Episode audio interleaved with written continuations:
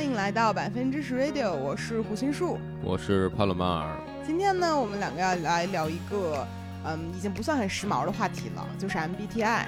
嗯，这几年其实好像它变得更火了，是吧？对，感觉最近两年变得特别火，所有人都在讨论这个。就现在感觉每一个人，你打开一个他的社交平台，上面都会有四个字母，然后来让大家更快的了解这个人。是，嗯，我们两个昨天重新测了一下，因为很多人都说这个 MBTI 饭前和饭后测出来的都不一样，但是我们两个测的原因呢，是因为，因为我们俩吵了一架，好像测的原因不是因为这个吧？反正就是前情提要里面有一个事儿，是因为我俩吵了一架，嗯啊，原因也是挺挺符合我俩的这个日常生活的，就原因是因为我前段时间答应怕说我要减脂了。结果我这个人言出必不行，然后呢 就根本不执行，然后给帕洛马尔整的大崩溃，然后就在那指责我。呃，小细节就不说了，会显得我俩很鸡歪。但整体的结果就是呢，呃，最后我们两个哭着流泪，然后我承认的，我承认错误了吗？没有啊，好，那就是婚姻说永不认错。反正就是，嗯，哎，反正就是结束了嘛，最后就互相谅解了。嗯，也不算谅解吧，就是知道彼此是什么人，这个事儿就糊弄糊弄过去了。嗯，然后呢，呃，当时我呃看了一个什么东西啊，然后上面在说说什么 P 人和 T 人还是怎么样，就讲说这个就是十六人格里面，呃，有什么属性会怎么怎么样这么一个事儿。然后我就觉得帕洛马尔一直称自己是 INFP，他不信，我不信，嗯，因为我觉得他绝不可能是这样的一个人。然后我说咱俩再测一遍吧，我就找了一个就是测题的网站，然后我们两个人都测了一下之后，发现帕洛马尔完全没有发生变化。对我大概已经测过三次这玩意儿了，然后一直都是这个，不管饭前测饭后测都是它是吧？呃，时间跨度大概有五年之久，我觉着。五年前就流行了吗？就有这东西了。哦，你还挺时髦的呢。嗯嗯，然后一直都是 INFP。对。现在后面还会有什么 INFPA、INFPT 是吧？对。这个你都也是一直都是一个一个属性吗？这个好像原来没有吧？哦，新加的，新加的，对，所以我是 INFPA。哦，嗯嗯，也就是说你一直都没有变，没变。但是我发生了一个变化，我以前是 ESFP，叫表演者人格，你可以理解为一个快乐小疯狗，就这样的一个人。然后我这次测就变了，我变成了 ENFJ 后面杠 T。嗯嗯，然后其实就是挺多变化的，然后我就觉得哎还挺有意思的，所以想来聊一聊。虽然说饭前饭后测不一样，但是确实能给我感受到，就是我确实也发生了一些变化。我还是坚持以往的，就是我对此这类的测试都持有怀疑态度。我觉得它和星座一样，可能准确度不是那么高吧。这东西，哎，星座是你首先有了一个生日，嗯，来推测你的品性、人格、运气。嗯，而这个事儿完全就是你已经知道自己是什么一个人，给你下了一个定义，它完全不是一个方向的，你没发现吗？一个是由已知推未知，一个是由未知推已知，所以你说这个东西你不相信，就听着有一点点不认可自己的答案了。他只不过给了你个概括，不是吗？会觉得有一点不太准确了，或者怎么不准确？哦，你指的是就是比如说可能把人单纯分为什么 E 人、爱人、替人、P 人，就是很二元化，这个事儿是很不好的。嗯。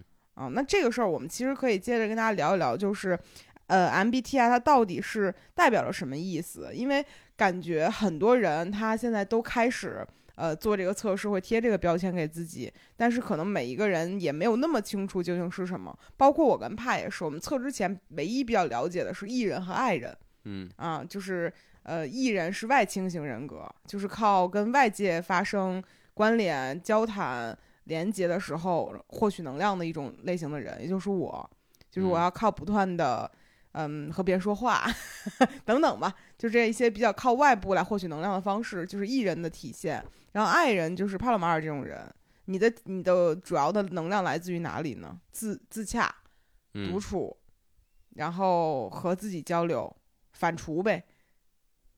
但其实我觉得很奇怪的一点就是，我可能在社交方面比你做的好一些。嗯。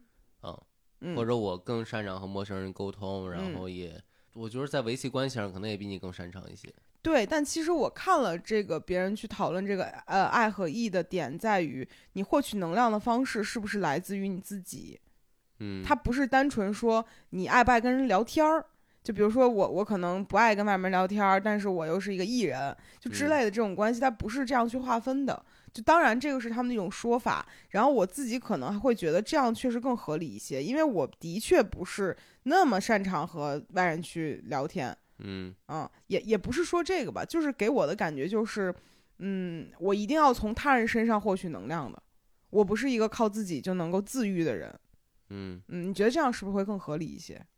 是，嗯，比如对你来讲，你的你的修护或者修复自我的方式是靠嗯待着，一个人待着。嗯，就一吵架来讲，咱俩就比较明显，我就得追着你，咱俩把事儿闹明白，得靠两个人互动才能解决。嗯我觉得是这样，但感觉好像一个东西出来，我还替他找本儿一样，有那种感觉吧？因为好像大部分人提到说，就是会说内倾和外倾都是说什么善不善于独立思考，然后呃擅不擅长与他人交往，都是这个方式来划分的。但我感觉其实不是，我觉得是嗯能量来源的这样的一个区别。嗯嗯然后我们可以来说一下这个 S 和 N。嗯然后其实我一之前一直没有太了解过这个东西，然后也是因为我 S 和 N 发生了变化，我才知道这两个东西有什么区别。嗯然后说 S 的其实就是你观察这个事物的时候，更多是看照它的，比如说本身来判断的，就比如一些实际的东西，你就会嗯就是、就是只只。就相当于只去在乎这个东西实实在在的本身，但嗯 N 它其实就有很多联想性质的东西，比如你描绘一个东西说啊，你看这个树像软糖一样好看，等等这种，它其实是有联想的诗意的部分在里面，这是 S 和 N 比较大的一个区别。嗯嗯然后我其实也很震撼，我这个会发生一个变化，但其实想想也不震撼，因为可感觉是和你生活久了之后，就是增加了一些毫无意义的浪漫 气氛之后，然后也少了一些逼迫自己去过分理性看待这个事情的一个点，我觉得你本来想象力就挺丰富的，那就是上一把测错了。有可能了。对，我不知道，但是我嗯感觉，呃，比如说 N 它的描述里面其实会写到说，你会更倾向于呃想象事物本来的万物可能的样子，然后喜欢用比喻和诗意的方式来描述事物，嗯这，不就是我本来的样子吗？对啊，你作为一个作家，就是这不是天生的能力吗？嗯，天赋吧。嗯但是我感觉那这样上一次说的可能就不准吧。但是你说 S 它的描述里面写到说，你可以用确切的表述和字面意思描述事物，那这不还是一个就是作家应有的能力吗？对吧？嗯，所以说，那我就是一个 S N 组合，我就是一个呃指南针。啥呀？对呀、所以其实这个事儿给我就感觉，比如你刚才也说也说了嘛，把人嗯二元化是一个很难以去真正意义上划分的一个事情。嗯所以其实可能这两个东西我是一个很摇摆的，但其实这个相关的一个事儿是关于 T 和 F，简单理解为就是你是一个理性的人还是一个感性的人。嗯嗯，这个其实我都没有变嘛，一直都是 F，你也一直都没有变嘛，就是咱俩是一个会抱头痛哭的人，必然就是一个很情感型的人。嗯，嗯，然后就是 J 和 P，J 和 P 你知道是啥吗？比如 J 的话，可能更在乎秩序，然后呃更在乎计划，嗯，然后 P 可能就随意一些，没有什么规律性，没有什么计划性。对，这也是这次咱俩会吵的一个原因。就我们本来这次吵架就是怕觉得我做了一个减脂计划，但没有执嗯行。然后，但是我说，那你这个人连计划都不会做呢？然后我们俩就吵起来了。实际上，我确实是会做计划，但是我这个人他不执行，所以我们两个人其实就是还算是比较典型的这样的一个人格划分吧。嗯对我印象比较深的就是回音叔特别喜欢把一些自己的计划写成纸条，然后比如呃就贴在自己桌子上这，是我优良的工作习惯。嗯，然后比如说他写了一个什么某某某日之前必须得去趟电信，嗯，然后往后延迟了一个月。对，三个月。对对，然后但是我就会觉得说这是一个工作习惯哎，比如嗯。你的老就是你以前的老板不会跟你说你要把东西记下来，上学的时候从小学开始你就会有一个记事本儿，你的嗯。记事本儿就会每天记你的作业，这样你不会吗？不会。你们山东都不要求，呃，其实因为我们上晚自习时间可能太长了，然后我们就在于就这玩意儿在黑板上嘛，嗯，所以我们就直接在晚自习的时候把它写完了，就就没有必要。你能？写完它，我能写那要。背书呢，你也能背，在在现场背。啊，那不能，对呀、那你能记住？你一定是回家就会忘的那种人啊！那不是啊，哦，嗯，你不是吗？不是，但你这个能不能想起来是随机的，咱俩相处，我就能感受到你能不能 想起来一个事儿，完全是靠随机的，嗯所以你并不会记下来它呀。但哪怕在山东这样的环境下，都没有让你养成这样的习惯，不可教也，你知道吧？因为我小的时候最享受的一个事情，就是把所有的事情非常的规矩的记在本子上，哪怕这个事儿完全不重要。嗯，就可能我当时的那个小学的那个笔记本儿，它正面是老师写的记事用的，就是一数语文要怎么怎么样，数学要怎么怎么样。就那会儿记事本儿不都这样吗？嗯然后这个日记本儿不是这个笔呃记事本翻过来的背面，我会写上自己一些小情绪的东西，以及我额外要干的事儿，嗯就不是那种说写日记。但是可能会说，我希望明天换一个嗯粉色的笔袋儿和什么东西来学校（括弧完括弧完了），就这种。我想了想，我应该会把作业记在本子上。你这么犹豫吗？对，因为我记不太清了，因为就就确实我想了想，是应该是有这么一个本子的，嗯，但你一定写的很潦草。呃，就简写吧。就对比如说语文，啪记哪一段儿，对，嗯记第三段儿就类似于这种，嗯然后多个标点符号都不写。但我小的时候，我不仅正反面的用，我还做手账。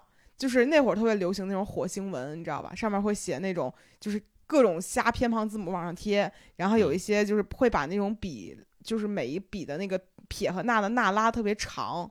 你见过那种字儿吗？就是非主流的字儿。对，非主流的字儿。我我整个就是这个记事本翻开，就是一个呃二零呃两千年千禧年的一个记录，全是这种东西。而且那个时候我会配画儿，就你知道小的时候大家都会让宣传委员做黑板报在后面，嗯然后我会在自己的就是记事本上面做这种黑板报。为了显示这个东西我有多么重视，我现在还留着我的记事本呢，在我爸妈家。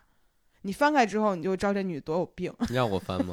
你不能翻，因为老师在黑板上写的东西根本就不重要，那是他教给我的。我要让这东西变得非常的丰满，然后我就会记各种各样的东西，你们北京孩子上学还是太闲了。不是以至于我到现在为止，我干的事儿也是这样。我可能会，比如说我我至少会准备两根笔，一根是黑色的笔，嗯，然后在写的时候，我去这样这样写完之后，我会拿红的笔，比如画个圈，打个重点，然后 highlight 一下，这是我的一个工作习惯。然后哪怕我后面用了，比如用 iPad 写的时候用 Good Note，然后也会这样，就每一个东西都会让我感觉说我必须要做一个很漂亮的计划才可以。但完不完成是另外一回事儿了，但是写必须要写出来。但我做的是在课本上画画。就比如我特别喜欢在生物课本上画画，要不说你们这一章，比如讲昆虫，我在旁边画一个巨标准的昆虫。要不然你们 INFP 就是 这种人。刚刚我们还看了一个那个什么收入排名，嗯说说排名就中位数啊，这些人大概是什么样的一个情况？嗯然后 INFP 牢牢垫底儿，因为就是纯粹的艺术家。然后刚才还有一个什么，如果是你的办公室里面有十六人格的人，他们是什么样子的？说嗯 INFP 是咋来着？呃，桌上放一摞就是别人看不懂的艺术名名著对，一翻开可能都是一些艺术画啥的，嗯，很符合你在我心中的一个形象。就是收入低，只能说明这个世界对艺术太不重视了。但你没有产出啊，你只是纯艺术，嗯啊，但是感觉就是在这方面，我们两个都有很大的区别。我印象最深的一个事儿就是我跟帕我们俩一起出去旅行，然后我会每一次旅行之前写一个单子，然后我会细节到说我要带三根皮筋儿（括弧黑色）到这种程度，然后可能我会写袜子两双。然后，呃，把所有东西，就我知道我一定会带的，我也要写上。比如洗面奶顿号，卸妆乳顿号，就带上这样写好。嗯写大概可能整个单子下来有两三百字吧，嗯，放在那儿。然后呢，帕洛马尔这个人他绝不会写这种东西，然后他就是拿到啪往那儿一扔就扔进箱子里面。即便这样，我逼着他，我说你也要写一个单子，然后他就会写的非常潦草，比如他嗯会写包、鞋子、衣服，就等于没写。在我看来啊，但但比如在我看来，我们家压根儿没有除黑色之外的皮筋儿。不，但是 That's true 但但是但是就是要做这件事情，嗯，来表明我对这个事儿是非常清晰的。然后做完这个事儿之后，就是我们一起出去，我会挨个画勾，就是嗯放到行李箱一个，划掉一个，放一个画一个。然后之后，帕洛马尔也会对我这个行为嗤之以鼻，直到我们到旅行目的地之后，他会问说：“哎，那什么什么东西你带了吗？”我说：“没有啊，我们没有写在单子上。”他说：“干。”就会这样。对吧？但但不重要了，就是肯定最重要的东西我们还是带了的。对啊，但是你会嗯发现，其实你走之前你想的这个事儿，你没有写在那上面，你转头你就会忘。但但你想一下，你想不到写到单子上了，你也想不到把它放到包里。就证明你脑子不行，对，所以你想不到的就是你想不到的。放屁，就是好记性不如烂笔头儿。我主要是烂笔头儿，你也没有好记性，嗯对吧？然后这个其实我是对于 J 人和 P 人两个就是比较比较就是清晰的一个理解了。嗯啊，就是你想过着什么样的一个生活？我看他那个 P P 人里面写的很有意思，说保持开放，认为规则和最后期限是灵活的，最喜欢的事儿就是即兴和随意的做事儿，然后喜欢意想不到的事儿和新气象，嗯符合你。嗯嗯因为我就会很为这种事情焦虑，就比如说。嗯，我就经常会跟帕说，我说多少多少号要交什么东西之前，我要精确到每天每天几点几点这样去做这个事儿。嗯嗯，这是我的一个生活习惯。但是我这个人呢，相关的一点在于，我又并不会把这个事儿真正的百分百按照这个时间执行，我也嗯是灵活的，但是计划一定要制定。嗯，我好像听着更矛盾一些呢。咱俩特别像那个《荒野大镖客》里的 Dutch and Arthur，嗯。就是你就是每天 I have a plan，然后我们要做什么事情，我们要以后要怎么样，我们要要回到你画大饼呗，对，然后呃，然后不执行。我也没有完全不执行啊，啊因为当然他也没有完全不执行了，我我是有一定拖延症的，嗯，然后我会在心里面排个就是优良中差这样的一个等级，哎，不嗯叫优良中差，就是紧急不紧急，就不之前有一个什么四宫格，我忘了是啥，就是呃重要且紧急，重要但不紧急，就是会有这样的一个排分布。我的嗯脑子里其实也会把它大概分成这样，最后那个又不重要又不紧急的事儿，它就会消亡于我的生活当中嗯啊，其他的事情就会慢慢的做。嗯嗯，就很有意思的事儿是我们搬到现在这个新家里面，大概是在五月份。的嗯时候，我当时跟帕说，我们要在家里面打几张我们自己的照片，然后放在相框里面，然后你来选照片。帕说好啊，我来完成这个事情。我每个月问一次，然后最开始帕会说，哎，我叫着你选，你也不选，然后到后面你就哑口无言。到现在为止，马上要今年过完了，我们终于象征性的打了几张照片，放在了门口的一个新买的那个羊毛毡上面，对，就是开始做了一个照片墙。本来想象的是打一些大的照片放在相框里面，这个事情彻底就没有执行。嗯，你能讲讲你的心路历程吗？就这都是不重要的事情。什么 这这都不重要啊？就这个家除了咱俩之外，其他东西都不重要。啊，那百富也不重要喽。就喘气儿的很重要，不喘气儿对对对对，就不重要喘气。儿的都是身外之物。或者说就是额外加入的东西，可以先不不不需要。嗯，或者说这东西纯装饰用，没有实用功能的都不重要。嗯嗯，也就是说你这样很务实喽。就是我刚才把自己比作就是 Arthur 嘛，比如比如我我要去收租，然后我要去忙一个事儿，然后 deadline 那个任务告诉我要什么几点几点回来，嗯然后我旁边看一狐狸，好，我去找那狐狸玩儿去了。嗯嗯就就是这样，就是就是其他的事儿并没有那么的紧急，或者说这东西有缓儿，我就不会去做。当然，大体嗯时间我还会按照完成了，就是还是有重要等级的。嗯嗯。然后我现在正在看说 INFP 的恋爱配对表，哟，你猜咱俩配多少？百分之三十吧。百分百。但是我不知道这东西怎么测的呀，就是我不知道它是以什么依据，但应该是跟性格相关的一个依据。嗯嗯，就是说我看看啊，嗯、INFP 和 E ENTJ 是虐恋的天花板，呃，好恶心哦！怎么会说是虐恋的天花板呢？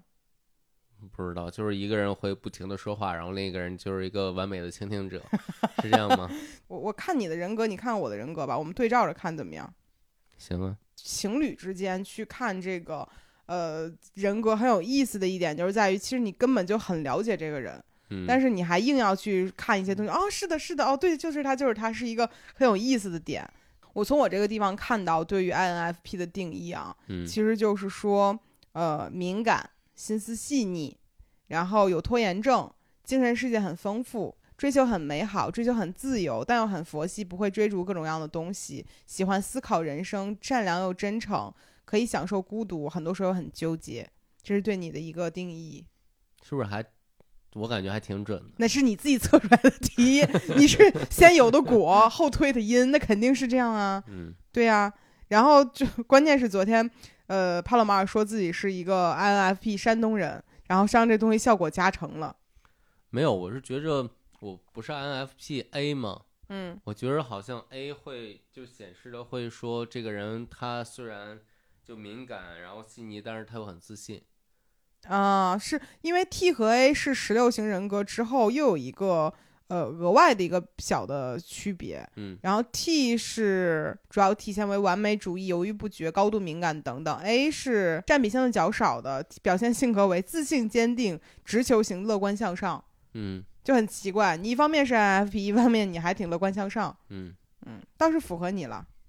，ENTJ 自信、坚定、权威、坦率、敢言、锋芒毕露，做事非常有条理，对自己和伴侣有严格的要求，但是他们固执、傲慢、激进、控制欲强、缺乏耐心，喜欢主导他人。我我是纣王是吧？我是 我怎么这样呢？我觉得其实真的挺准的，在人事上，因为我印象特别深，就是比如一九年的时候，我们刚恋爱，嗯然后我刚想换一份工作，嗯然后回音叔就一直在家逼问我说你：“你未来工作你打算找什么样的？你有什么目标？然后，呃，你有什么理想 我挺烦人的，我有点跌头跌脑。”对，当时对我来说，就是我的回答就是我没有什么目标。就我就是不能理解，人怎么可以没有什么目标呢？嗯嗯，这是我当时不能理解的事情。嗯，我现在或者我的目标是一个非常久远、非常理想的一个目标，而而不是一个就是就是短期能实现的一个东西。帕拉妈说：“我想成为一名西部牛仔。”我当时真是不是有病？就我只能以这种层面来理解。嗯，但其实跟你相处一段时间之后，包括我自己的一些变化，我逐渐可以理解这个事情了。嗯嗯，但是我还是不能理解，我你都已经歇了一个月了，你还没想出来，就是这也可以吗？我就会有这样的一个想法。就在我看来，可能人的思考时间三天吧，就肯定知道你自己接下来要干嘛了。当然，回音术开始问我理想是什么的时候，是我辞职第二天的事情。对呀、我我觉得三天嘛也快了，就是这个事儿怎么会想不出来？而且嗯我记得当时帕勒马尔上一份工作干完之后，然后他中间有一个呃算 gap 的时期，就什么都嗯没有干的时期，我当时觉得非常漫长。我觉得这个人一定就是就是就要重新出发了。我后来回看了一下时间，不到一个月，嗯但在我看来简直就没有办法过了，怎么可以这样？所以其实我我确实有我自己不好的地方。嗯但是我的不好的地方主要就是我对我自己以一直以来的要求，就是这个事儿必须要精确到每一天我都有事儿干，可能我才会快乐。但我对这个事儿定义可能不是那么大。我发现了，这因为我我后面看说，比如像 E ENTJ T、ENFJ T，就是我嗯自己的这个人格里面写到说，精神不独立，嗯，无限内耗，话超级多，嗯控制欲强，不允许别人否定自己，时常觉得别人太冷漠，冷漠又想获得别人的关心，担心别人嫌自己烦，但还是挺不住嘴。就是代入了一下啊，是我我想起来，昨天是昨天还是今天？怎么了？我在厨房做饭，嗯，然后这边在炒，那边在炖，两个锅都在都在接近爆炸的状态。然后回叔过来说：“能抱抱我吗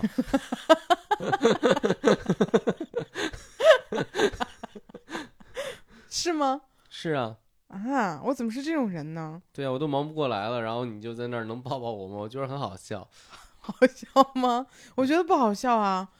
一，但是我看不到那两个事情。嗯我当时没有觉得锅要出现问题了，因为它听起来还好。在我看来，你就是站在两个锅前面，那我觉得你可以转过来嘛。然后你说完之后，我觉得嗯你说的也蛮有道理的，我就走了。但当时我就看不到啊。然后我其实最大的一个感触，就刚刚你给我发的那个说，比如说跟嗯 INFP 一起工作的时候，嗯你的桌面上它会放着一个根本看不懂的名著。嗯这个事儿就是我对帕洛马尔比较深刻的一些理解，就可能生活中有一些事儿，最不重要的那些事儿，最这个事儿最无助于你的生活质量提高，无助于赚钱，无助于你的等等吧，就是这些事情，帕洛马尔完全了解。就一旦这个事儿可能跟艺术相关、跟哲学相关、跟嗯形而上的所有东西相关吧，他都能对你滔滔的讲出来，对吧？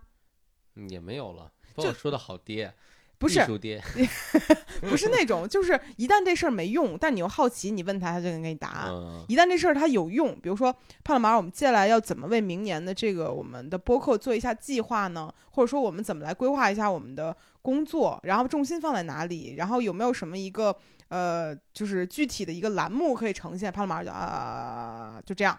但你要说，哎，那个昨天我们看那个什么电影里面那个导演，然后他就叭叭叭给你讲很多。嗯，嗯，你的整个生活重心就非常偏一些精神世界上的娱乐。就我们播客，大家也能看出来，这这玩意儿就是当一天和尚撞一天钟。嗯，就就虽然说这样说起来就挺对不起大家，但是很嗯多人会说，呃，我们很喜欢你们的播客，然后我们俩都说啊，喜欢我们的播客什么？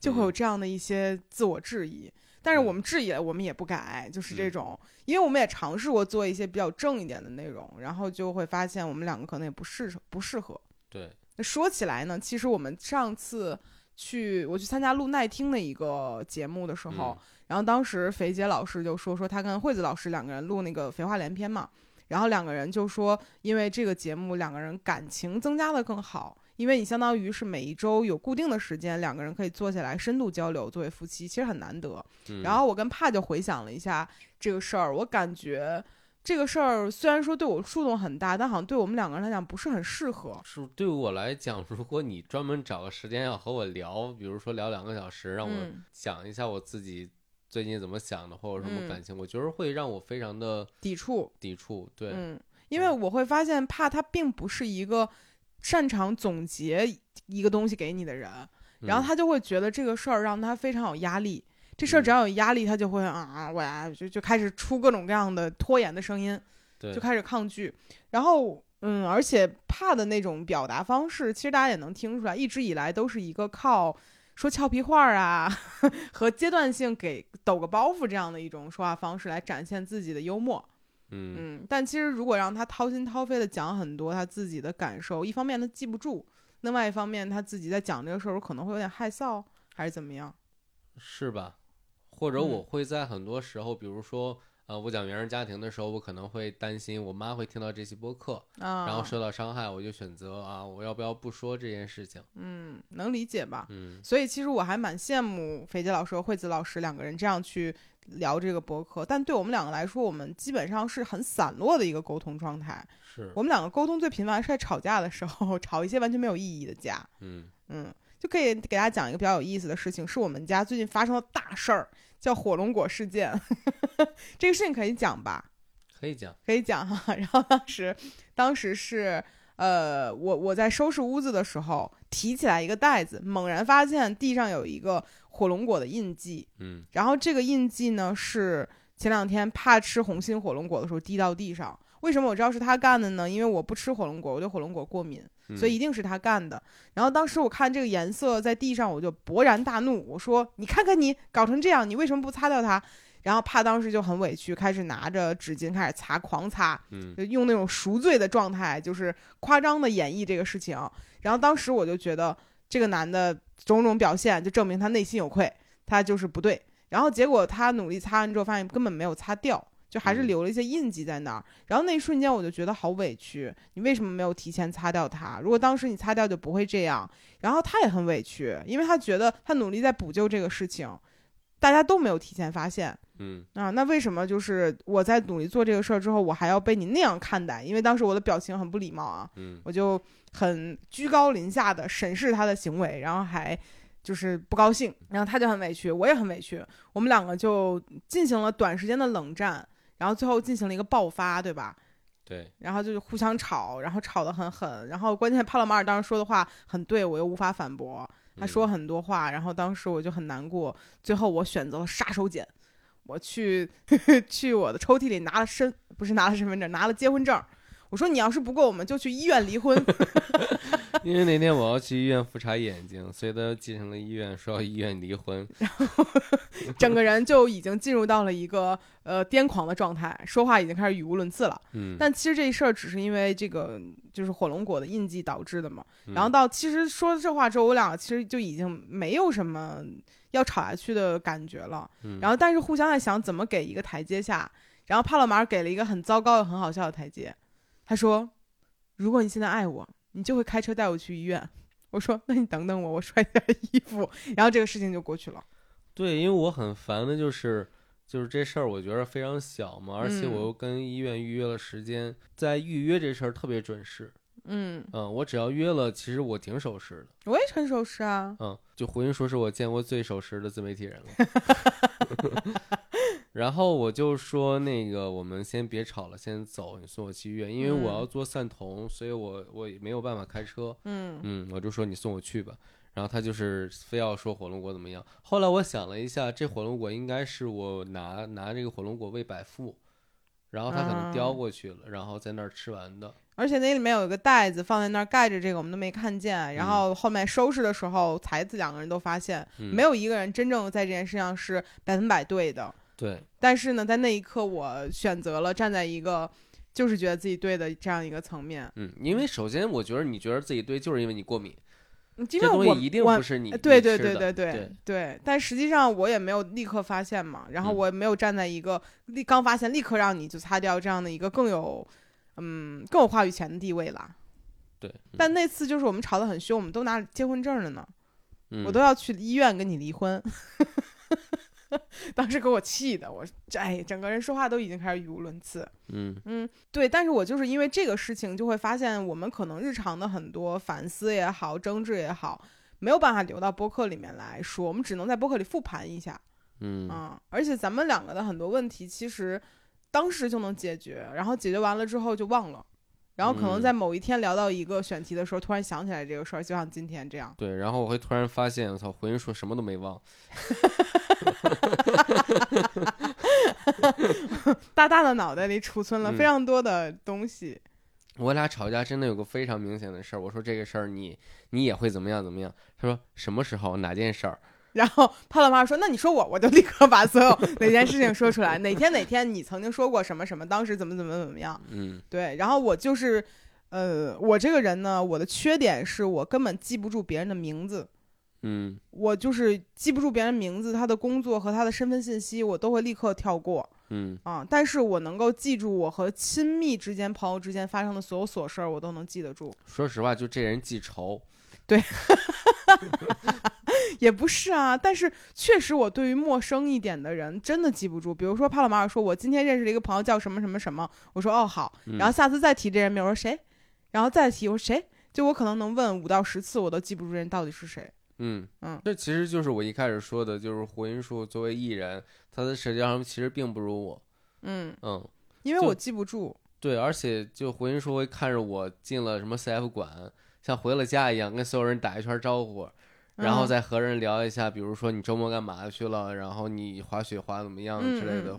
然后回去时候就很傻，就就完全不知道我在干嘛。因为对我来讲，我不在乎别人。嗯对，这个是我的一个不好的地方，就我嗯可能没有那么在乎别人的生活。嗯嗯，可能别人他说他滑雪去了，我说嗯好，有事儿干就挺好。可能他说哦，这个人今天能翻七十，我说真不错。就是嗯我没有太多的想法去探究一下，说这个人他呃曾经可能是只能比如说翻个二十公斤，他现在成长了。我说嗯挺好的，这是他自己的努力。就我可能不会去过度去了解这个人他的其他的事情，嗯，这也是为什么我做不了采访的事儿。就嗯我可能之前尝试过去采访一些人，发现我在挖掘别人背后生活的时候，我没有那么大的兴趣，嗯这个就是我不太好的一点。嗯但是他就很适合做这个事儿，就你会去观察这个事情。呃但我发现，比如说在管理，比如或者在某些地方聊到我不感兴趣的话题的时候，嗯，我是参与不进去的。我也是啊。嗯，不太一样，就是我会选择回避或者说走掉。我们艺人就是在乎氛围，就是热热闹闹的咱们就行，然后可以就是把自己当柴火使。对，你是能在那儿继续留着捧哏的，但我不行，我得走开。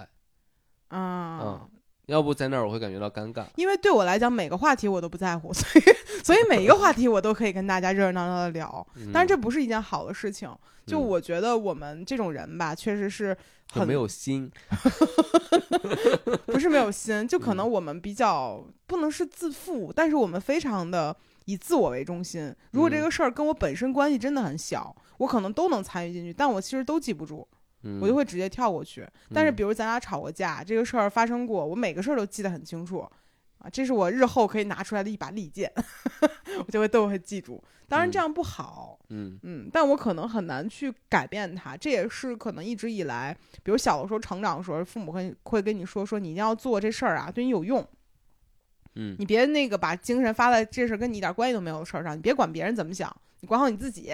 就小的时候都会这样说，嗯然后我可能就会根深蒂固的去判断这个事儿跟我自己有没有关系。如果这事儿跟我没关系，那我就不去思考它；那有关系，那我肯定就会占为己用。这是一个很功利的一个思考方式。嗯嗯，所以其实会后来会逐渐养成说，我不会去破坏表面的这个事情的和谐，也不会说跟大家关系看得很冷场，但是我并不在乎。就是嗯这样说，你是不是会觉得合理很多？嗯嗯，这也就是可能在维护一些朋友关系上的时候，我可能默认的是大家都是我这样的，就不需要我再去额外做这种东西去互相亏欠、互相讨好。但嗯是可能大家聚到一起的时候还是很热闹，嗯，嗯就这种。但可能比如对你来讲，你会觉得大家现在有什么需求是可以被观察到的，可以给到更多，可以安慰他，这些事情是让我觉得说大家本就可以这样，所以这是我做的不好的地方。又想到了一个笑话。你说，回音树在我刚认识他的时候，他觉得自己是讨好型人格。嗯，常言道就是人越缺什么，越觉得自己和什么东西有关。嗯嗯，我呢，就过去是觉得我是讨好型人格。我为什么嗯这么觉得呢？是因为我能感受到自己努力在讨好别人，但是这种东西就弄巧成拙，嗯就是因为我本质上根本不会讨好别人的时候，我才会下意识觉得我做这个时候是在讨好了。嗯所以每一个我讨好别人的时刻，我都能记住，以至于我觉得哦，我今天一共这个月干了三件讨好别人的事儿，我是讨好型人格，你懂吗？就因为你嗯太不经常做这个事儿了，你偶尔做一下，你就会觉得我干了这么一个事儿。然后他在这方面，他还导致了另一个问题，就是他会不听我说话，然后下意识的答应。我不是不听你说话，不听很 多人说话。对，所以导致了很多时候我问他，就比如说这事儿，你去帮我干嘛干嘛干嘛，的嗯，但他没有做，嗯嗯嗯，而且后来我就是花花上次来我们家的时候，嗯然后就跟我说说胡姐，我之前觉得呢，你说每一句话的时候都要回复，因为他其实和你很像嘛，他也是嗯觉得这样会礼貌一些。但是他说我回复完之后，发现你真的没有往心里去，你也真的没有听。后来我发现我不回复也行，我嗯说是的，就是很多时候我只是要说话，对方给我的反馈可能就是一些特别就是没有什么用的反馈，我能听到，但是我就知道你收到了就够了。然后我就接着说，但是有的时候我突然很想要对方的反馈，对我就是回音树会经常跟我说完一堆话，然后问我倒数第三句那个事儿，你不是就是问 我就是你怎么不回复我？嗯，嗯，然后你也不知道哪句话其实需要回复，对吧？对，因为你太多话都没有用了。你看我们人格特点是话很多，知道别人嗯可能会很烦，但坚决不改。嗯，就是说起来，那我也要指责你。你指责呀？你看，就是你的这个人吧，他虽然说全方面上来讲还不错，但你这人就是脚飘在天上，就是完全不往地上落嗯啊。就感觉我问你什么呢，你可能嗯都会以一个更理想化的、更诗意化的方式解答。比如嗯前两天说什么来着，然后去哪儿玩儿，然后啪就会给出一个很天马行空的方案，那听起来很浪漫。比如说类似于什么爬哪儿啊，然后说零下多少度，我们就住在外面，我们就多少度也无所谓，就类似于这样的一些说法，我当时就会很烦躁。是觉着我想走 E B C 吗？嗯回，叔现在不让我提这这仨字母了。其实就是我感觉，比如很多时候你会给到一些我知道这个事儿很难完成，嗯，你也只是口嗨一下，我没有口嗨，你买票我立马去。我就会很烦你，因为我会感觉说你都没有做计划，你都没有为这个事情认真筹备，这个事情哪是说走就能走的呢？你一脑门子热血你就去做这事，怎么可以呢？我就会对于这种可能突然间来一下那种，嗯，想法感觉到很抗拒，嗯嗯，这是我不喜欢你的地方。嗯还有一些没有必要的浪漫吧。我记得永远记得最开始的时候，刚刚怕在一起的时候，他送了我第一个生日礼物，是一套三千多块钱的手冲套餐，不叫套嗯餐，不是不是套餐了，是我就拼起来的，就是我觉得这个好，那我就就最后组合成一个套装的。对。但当时我觉得他送我这个礼物很，首先我根本就自己不会冲，嗯，然后其次，我觉得对我来讲，这个套装当时以我的喝咖啡的方式来讲，有点昂贵了。嗯然后以及这个东西，就说白了，就是我又不是很需要，它又很贵，然后我就觉得你何必装这个蒜呢？然后当时我就生气了。嗯然后当时帕拉马尔觉得啊，你送别人一个礼物，然后还很贵，其实对方也很喜欢，他还生气，这是不是有病？是，对，所以当最开始我们两个人在感情磨合上好多这样的环节。嗯嗯，今天怎么讨论人格，最后变成了一个互相批判？嗯、呃没有，我确实有很多问题了，比如说我在拍广告上不计成本，嗯嗯，就是比如说这个活儿赚赚，我举个例子啊，可能赚一千块钱，我可能选择会花八百块钱的成本去去一个地方，然后去完成它。嗯，嗯我是一个非常抠成本的人，嗯可能这事儿能赚一千块钱，我希望花零元，有希望啊，嗯对，这是我个人的一个呃喜好。嗯对，由于我的这个，其实怎么说呢？由于我是一个守财奴型的人格，在这个事儿上，嗯我会逼着自己学很多东西。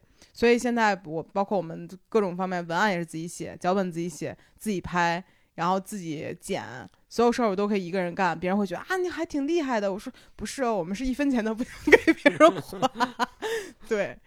所以其实感觉我们两个在这上区别就很大，怕就会很想说这个事儿，哎，那让给谁谁谁去做什么会更好，然后这个事儿会怎么怎么样会更好，然后我可能就会核算这个事儿，会想说不行，好不是最重要的，赚钱是第一要务，我会这样。嗯嗯，我会觉得，比如说你花八百的成本去拍一个东西的时候，你可能收到的效果是原来的好几倍，然后会有别的人看到这个案例，然后会拿比如说两千块钱来买你这个东西。你这个事儿适合在二零一五到二零一九年代的自媒体，已经不符合当对代现在就是大家随便做个，然后过得去就还行了。那当然也不是那样说啦，只是嗯就是时代确实是微变了，嗯，这好像是我说话最多的一期播客了。挺震撼的呢，对吧？因为感觉一提到这个人格上的事情，人难免就会想说，那我对号入座一下，讲一下我自己是一个什么样的人，然后，嗯，对方是一个什么样的人，可以说对方坏话了，就是明目张胆的说对方坏说，话，我有很多可以说了。对，说明目张胆说，哎，算出来了，嗯 就是你就是那么一个人，这样说可能会让人觉得心里舒服一点。嗯嗯，然后我来看看说 INFP 的恋爱配对表，不是说我是百分百吗？嗯，你知道为什么百分百吗？为什么？因为说我们 E ENTJ 心思维缜密，充满理性，同时又热情洋溢，我们彼此吸引呢。你笑什么？没有想到一开始刚和你恋爱的时候，问我你有啥那个，我看你什么优点，我说乐观。但是他们说了，说 INFP 一定要跟配和 E 在一起，以及不能和爱人在一起，因为这样的话会越来越消极。嗯，觉得我们身边好多朋友，他们看起来很甜蜜，可能都是因为这个原因。啥你比如爱人，啊？嗯，这种这种 I I I 人格，就纯爱的人格。对，就感觉其实分这种东西会比较麻烦的点在于，你需要去思考这个人各个维度上是什么样的一个人，但实际嗯上真正相处来讲，你很快就能明白这人是啥样的。嗯拆分一下，就是一个人会不会爱不爱做计划。我觉得其实两个人里有一个人爱做计划就够了。啊如果两个人都爱做计划，也是个灾难。挺累的，嗯，就是可能如果两个人都很享受这个事儿，真正爱执行可能还行。但比如嗯咱俩就是以，比如我做完计划，你自由散漫，其实我们能又获得一些规规则之内的事情的快乐，又能获得一些意外之喜，它是一个嗯比较不错的一个平衡。然后比如说两个人都比较感性的话，这个事儿其实是会挺享受的，因为两个人会经常有一些莫名其妙的时刻。嗯嗯，然后还有，其实一人爱人这个事儿，我到现在为止都对于他的划分虽然能理解，但是又觉得好像不是那么重要。对，特别是当杜帅测出来自己是爱人的时候，我觉觉得世界就有问题，而且还有一个衡量标准，就是东北的爱人嗯并不是真正的爱人，他们就哪怕因为那天是。杜帅说他不爱跟陌生人聊天，然后何嗯姐说他们去泰国的时候，杜帅见着旁边路边大爷都跟人聊两句，就这个事儿 不是所有人都能干出来的。嗯，而且就是他这很明显是一个非常善言谈、很外向的一个性格。但其实这个也和我很像。嗯，就我我在外面，我也很爱和陌生人说话。我就不喜欢和陌生人说话，嗯因为我不在乎。嗯，我不在乎，嗯我只需要向固定的朋友索取价值、情绪价值，而不是每一个人我都要索取价值，那样太变态了。我们并没有在索取价值了，所以说我好奇而已。我想，哦，对，我甚至没有说是一个双向的沟通，我说的是索取，嗯挺不好的哈。嗯，而且怕的优点就是倾听嘛，嗯，就不管说什么他都能听，虽然听没听进去两说，但是你能听。我这个人就完全不听别人说话，嗯但特别爱产出，所以我们两个人天生一对儿呢，在这方面。最后呢，就聊一聊，你觉得大家把自己标签化这个事儿好还是不好？我觉得还是不好的。你怎么不好呢？就我一直在反对任何的标签嘛，嗯嗯，我觉得标签会让人做事模式化。嗯嗯，就像我觉得星座那样，就是我觉得有人会觉着我是个爱人，我应该怎么样，或者我是个呃什么屁人或者什么人，我应该去怎么做这件事情，我觉得是非常没有创意的。啊，你就嗯感觉人像程序一样，你设定了这个，你就是这个，对然后所有的行为模式都会按照已有轨迹来完成。对，嗯嗯，我觉得它会左右你的所有选择，就像你你脑中会形成一个呃非常反对加非常满意，这中间你会不停的去选择，我对这件事我应该本来应该是怎么样的。就刻意了嘛，相当于对嗯。我这样，我想起来好几年前了，应嗯该是刚刚开始流行这个 MBTI 的时候，嗯然后当时有一个女孩加的我微信的小号的微信，嗯，这句话好奇怪。微信的小号的微信、嗯 o k 对，就加我小号就完了。哎，对喽。然后当时嗯他跟我说说你好，我想应聘一下兼职编辑，我的嗯 MBTI 是啥啥啥啥，我记不清楚了啊。当时嗯他说了，当时我就感觉五年前嘛，因为这东西没有很流行，嗯然后突然间一些可能他是。呃，留学过来的，然后在国内那时候还没有很流行，在国外其实已经流行起来了。这样的嗯一个标签的时候，我第一下就被震惊到。我说这个东西，所以呢，就因为当时说国外很多就是入职之前是嗯需要有这样的一个就人格测试的，来了嗯解，比如你适不适合做什么岗位。然后，但是我没有想到说我们招编辑那会儿也有这个，然后我当时就对于这个还挺懵的，因为不知道这个东西怎么用，我也不理嗯解这个东西。然后那一瞬间我就感觉好像我跟流行文化脱轨了。嗯然后我现在回想了一下，为什么当时我觉得有点奇怪，可能就是我不太喜欢用一个这种方式来概括自己，嗯，因为人可能有很多种你自己的，嗯，喜好、你的爱好、你的处理方式、你的过往经历之类的，但是嗯。你只给我甩了一个你的四个字母的人格，会让我那一瞬间觉得有一点点，就是对这个人的了解是一个很标签化的事儿。就跟你你在衣服上扯下来一个说我是 M 号的含棉量多少多少一样的这样的一个标签，嗯我会觉得有些古怪。但其实后来我又觉得说，可能对于大家来讲，这是一个很省时的沟通方式。你可能嗯向别人介绍说，我是一个嗯、呃能够认真的工作的一个人，我平时会给自己定好计划，怎么怎么样。它是一个很冗长的自我介绍，那可能嗯对他来讲，这样一个快速的会更有效。嗯，所以我其实对于这个事儿是很矛盾的一个很摇摆的一个状态。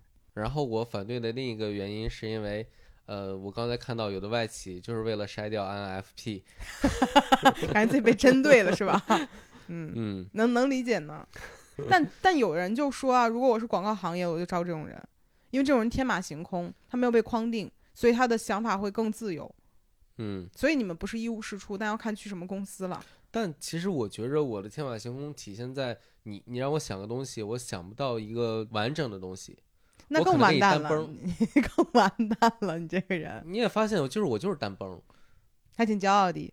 嗯，比如你让我想一个东西，然后突然给你蹦出来一个一条，对呀、别的比如说我们要拍一个视频，潘老妈说我我得去这儿拍，这地儿好。我说那去这儿拍什么？他说拍这个景儿。我说然后呢？不知道。嗯然后所有的产品怎么呈现，这东西怎么弄我不管，但是嗯我就能突然想到一个地儿，哎，这个地儿天下第一符合，然后不管成本，不管别的，我就要去这儿。嗯，你听这算优点吗？你觉得这算优点吗？人派岂不知道你是不是情情有可原？但是其实我觉得这种标签化还是有好有坏吧，因为感觉现在大家在生活中沟通这个事儿特别的着急，包括嗯现在很多那个 Tinder 上面大家划的时候，所有的名字也都是给自己这样一个四字的标签，嗯来证明自己是一个什么样的人，就是感觉有点奇怪这个事儿，但是同时又觉得也能接受，可能是我对于这种文化会比较包容一点，只是觉得古怪，但我也喜欢。嗯，但比如当一个人标着这个的时候，你会比如说右滑他吗？我不会 就是可以接受，但是跟我没有关系。就比嗯如说我们熟悉的朋友之间互相讨论这个事儿，我觉得没有问题，因为你完全已经认识这个人了，他给自己身上再贴上什么标签都不会阻碍你对于这个人的了解。嗯嗯，但是如果说你对一个全新的人，他只用这一种方式来衡量自己，你就会觉得说，那他是不是没有别的事儿了呢？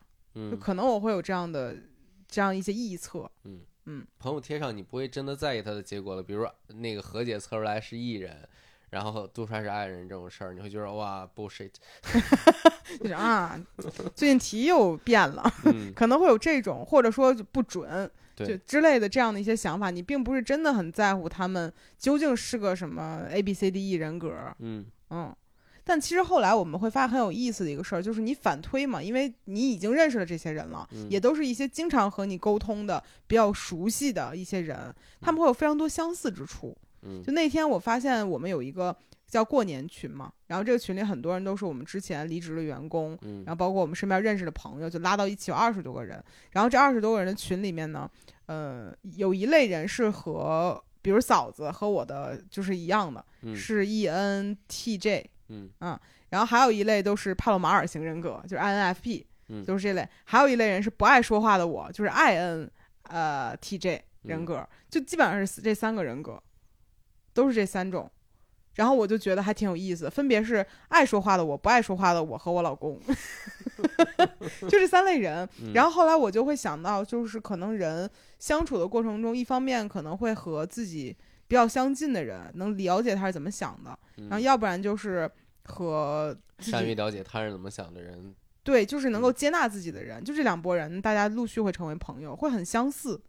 嗯，想了想也比较合理。但是我觉得，嗯、比如 INFP 这种人的成因，可能就和童年经历有关系，嗯，嗯，所以我觉得可能中国 INFP 占比多的原因也是因为这个，但你觉得这是什么原因造成的呢？就是家庭教育啊，就是父母打压孩子会导致 INFP 产生，我看到结果是这样的，为啥呀？呃，大部分敏感都是因为得不到足够的爱了，嗯嗯。对，但是比如说天马行空这个东西，我觉得在呃中国的应试教育里面，其实没有那么允许天马行空这个事儿存在，也不嗯允许你有那么多时间去干一些所谓就是非正业的事儿。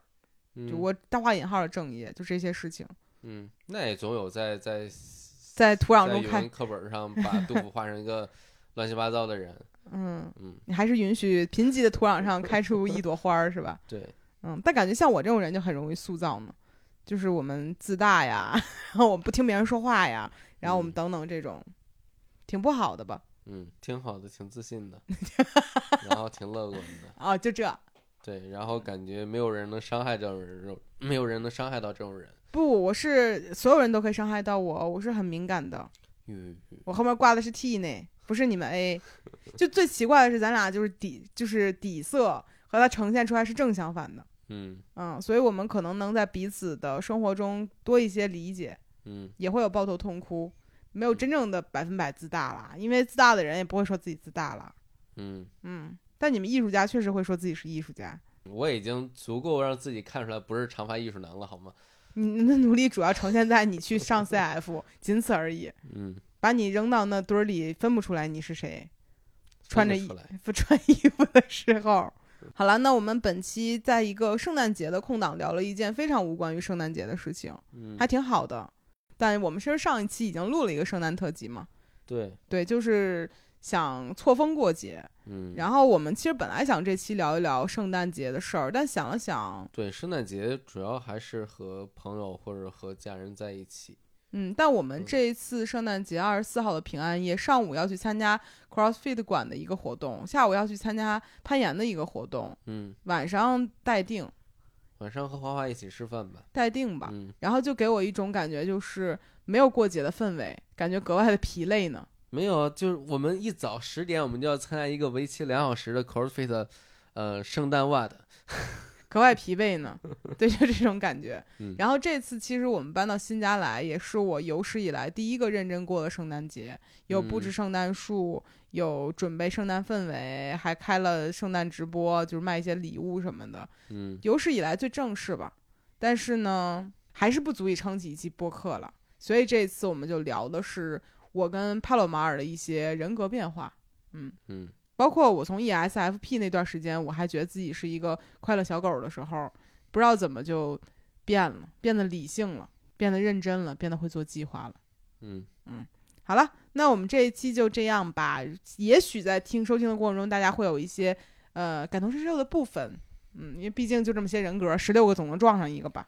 嗯，嗯。也有可能会对我们的解读有一些分歧了，因为我们两个就真的不太了解这东西。只是觉得挺有意思的，嗯，不是站在一个专业角度啊，而是站在一个嗯。就好玩吧，嗯，好奇，嗯。好了，那本期的播客就到这里了，我们下期再见，拜拜。拜拜。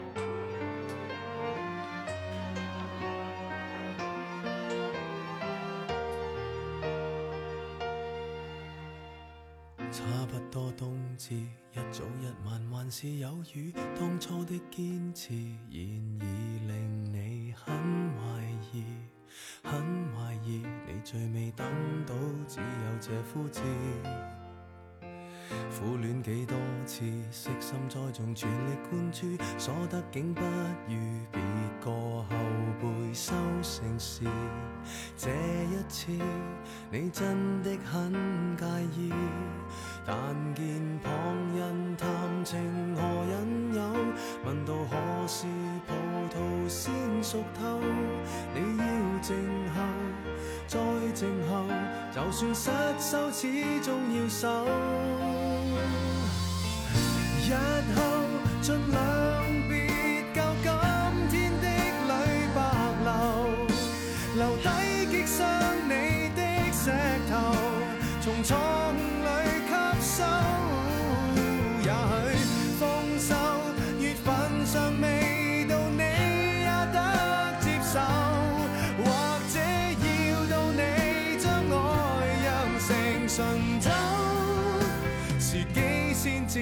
应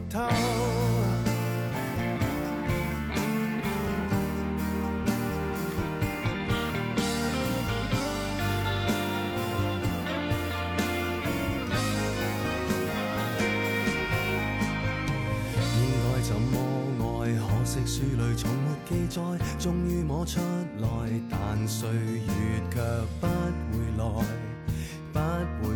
錯過了春天，可會再花開？一千種戀愛，一些需要情淚灌溉，枯萎的溫柔在最後會將回來。錯的愛，乃必經的配菜。但見旁人談情何引誘，問到何時葡萄先熟透，你要靜候，在静候，就算失手，始终要守。